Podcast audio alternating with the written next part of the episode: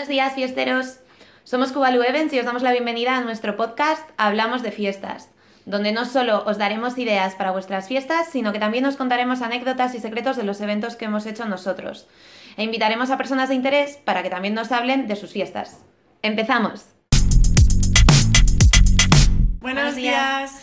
Eh, estamos aquí, bueno, yo soy Paula, la- una de las directoras de Cubalu, y estoy con Maite, que como sabéis es nueva en el equipo de Cubalu. Así Hola que chicos. Hoy lo que vamos, eh, vamos a hablar un poco de cómo montamos eh, los proyectos en Cubalu, o sea, eh, de dónde empieza todo, cómo salen las ideas y cómo intentamos ejecutarlas, ¿no? Sí, del Eh, dicho al hecho, vamos. Sí, es, eh, a Maite le ha gustado definirlo así, ¿no? El, Sí. el cómo, se, cómo llegamos al final del proyecto. Yo cuando entré no tenía mucha idea de cómo se lleva a cabo un proyecto, eso, pues del dicho, del proponer y tener las ideas a hacerlo realmente. Entonces, pues quería preguntar a Paula un poco que por dónde se empieza, o sea, todo este proyecto, ¿cómo empiezas? Eh, ¿Qué paso es el primero a, a llevar a cabo? Vale, eh, bueno, o sea, al final, bueno, pues sí, al, eh, la gente a través de nuestra página web, en cubaluevents.com, o bien eh, con una llamada o con un email, pues, eh, por ejemplo, nos dice, oye, tengo que celebrar esta fiesta, tengo este evento para esta fecha, somos tantas personas, es este espacio, ¿no? Entonces, ya teniendo todos esos datos, eh, entra un poco pues ese miedo de, sobre todo en las partes creativas, de, el miedo al papel en blanco, ¿no? A la hoja en blanco. Sí. Eh, a ver, cuando son eventos, pues eso, más donde hay más rizo, ¿vale? Eh, y tenemos que pensar más cosas, eh, tenemos que aportarle al cliente algo más original, pues es verdad que yo creo que sobre todo el principio de la idea entra en analizar al cliente. O sea, es verdad que nosotros en Cubalu atendemos tanto a, a eventos de, de clientes particulares como a eventos corporativos. Sí. Entonces aquí el proceso eh, se hace un poco más meticuloso cuando es un cliente de empresa, pero básicamente en los dos es un poco lo mismo, ¿no? O sea, analizamos el cliente, eso es lo primero.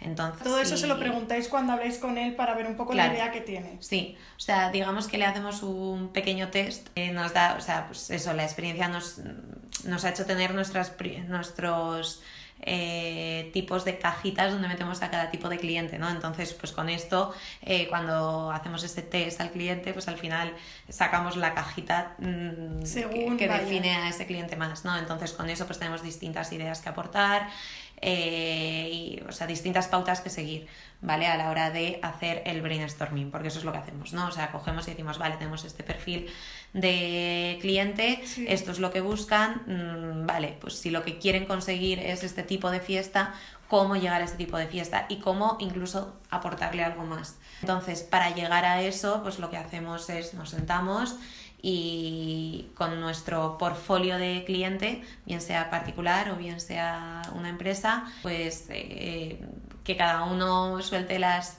cinco ideas de, de fiesta y, o cuatro o cinco cosas que podamos hacer eh, ¿Y en esa que le pega a fiesta. ese cliente? Claro, Vale. pues eh, al final es una lluvia de ideas, un brainstorming donde pues todos aportamos y luego pues todos votamos. Obviamente no vamos a llegar al cliente a decirle, mira, tenemos 20 ideas. Pues no, de esas sacamos unas 5 finales y... Que son las que se proponen Sí, directamente. y son las que intentamos desarrollar al cliente.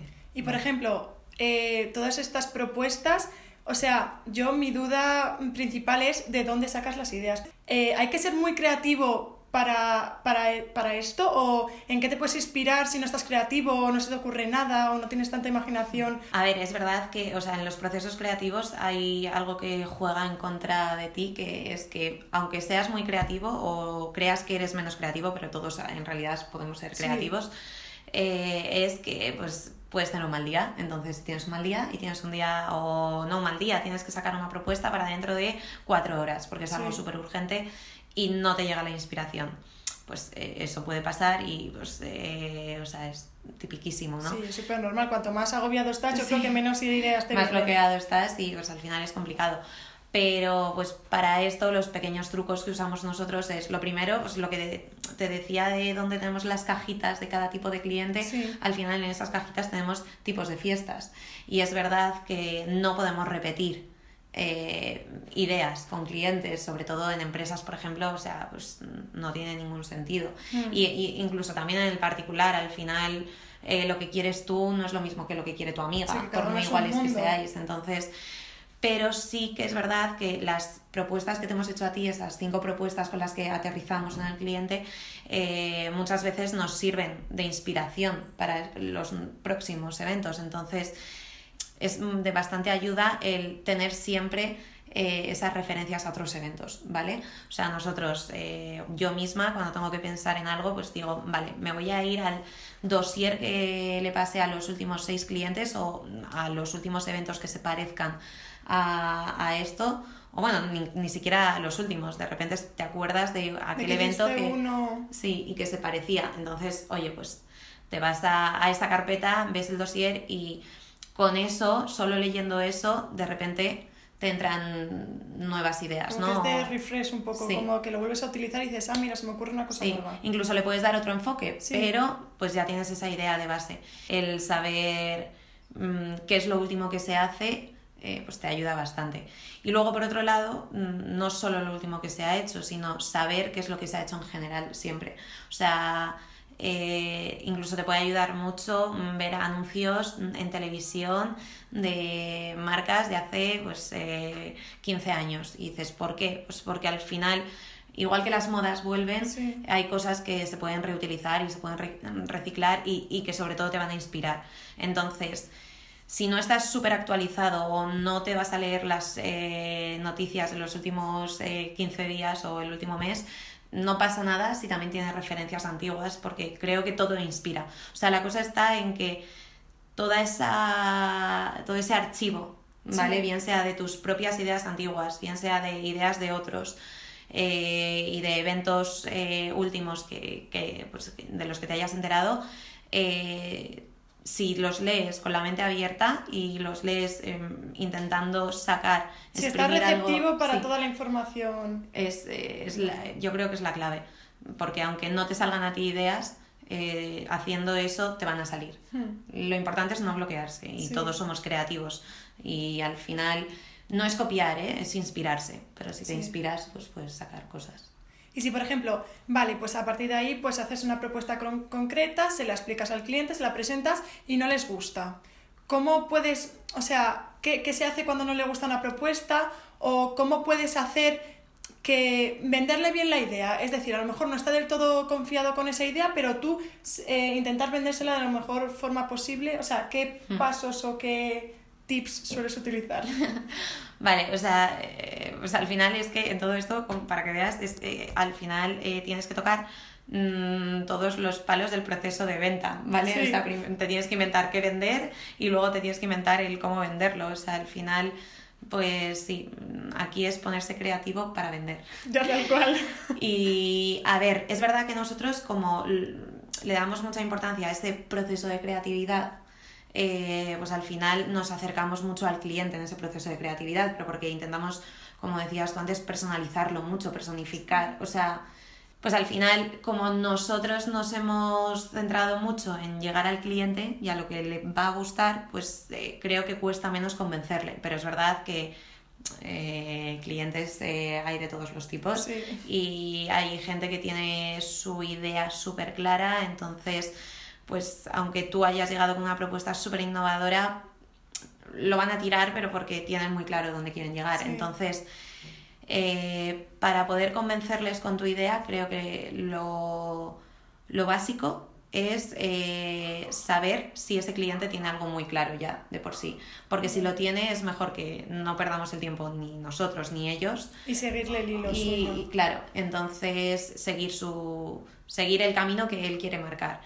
Eh, es verdad que si por lo que sea no nos lo había dejado claro en, su, eh, en un primer momento y ahora nosotros tenemos una idea de la que nos hemos enamorado y queremos hacer que el cliente también se enamore, si vemos que es imposible eh, convencerle por lo bien que le pintemos la idea, porque nosotros estamos súper convencidos, pero pues él no, no, va a entrar en eso, la opción es adaptar eso que nosotros habíamos pensado, adaptarlo y llevarlo a su terreno totalmente. Al final, pues es lo que, lo que el cliente quiere, es su fiesta y por supuesto, o sea, aquí sí que el cliente lleva la razón.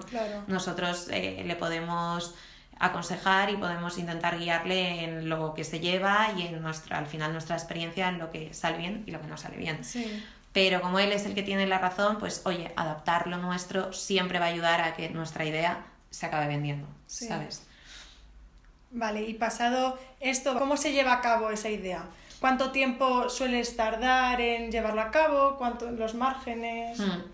A ver, eh, depende un poco del tipo de evento, ¿vale? O sea, al final el mundo de los eventos, como te decía, a veces tienes que tener una idea porque te la han pedido para dentro de cuatro horas porque el evento es en una semana. Eh, no suele pasar esto, ¿vale? Pero, pero a veces eh, tienes un mes de preaviso y otras veces juegas con cinco meses para hacer un evento. Entonces, depende un poco de los tiempos, obviamente, pero es verdad que los tiempos van un poco de mano de la magnitud del evento. Claro. Entonces, pues eso también eh, te ayuda a la planificación de esto, ¿no? Entonces, una vez que el cliente ha decidido que mm, seguimos para adelante con la idea, eh, no creamos que con eso está ya todo hecho. No, claro, por eso habrá falta una parte muy difícil.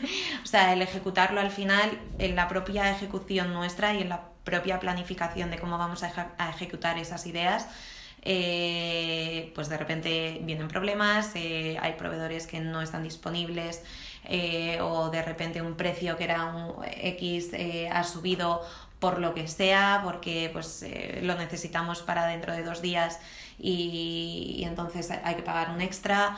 yo qué sé. dicen que no hay disponibilidad en el espacio que quiere el cliente. Claro pasan mil cosas. Entonces aquí entra otra vez el juego de la creatividad, pero para sobrevivir.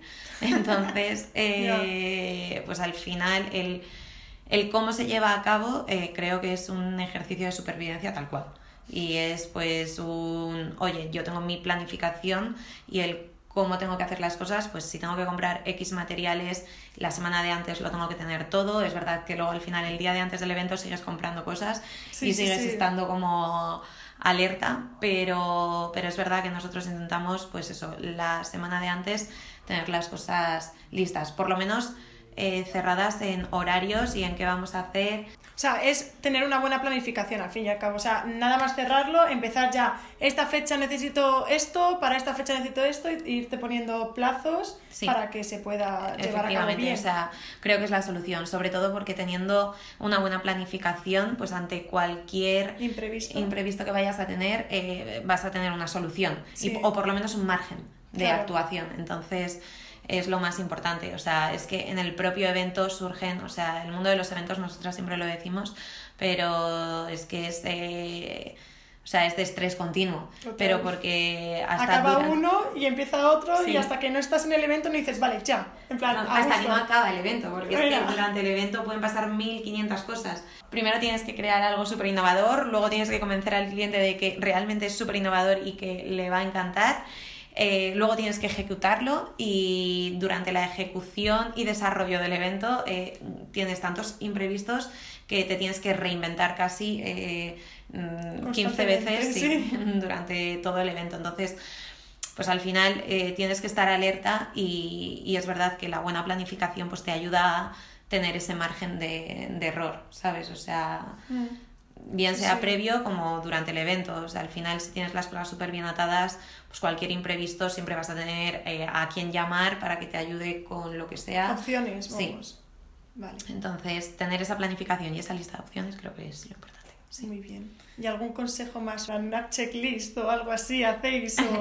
sí, es esencial eh, tener claro qué es lo que tienes que hacer y cuándo tienes que hacer ese check a, esa parte de la lista porque o sea, es, es importantísimo y, por supuesto, eh, dónde poder recurrir si falla algo de todo eso.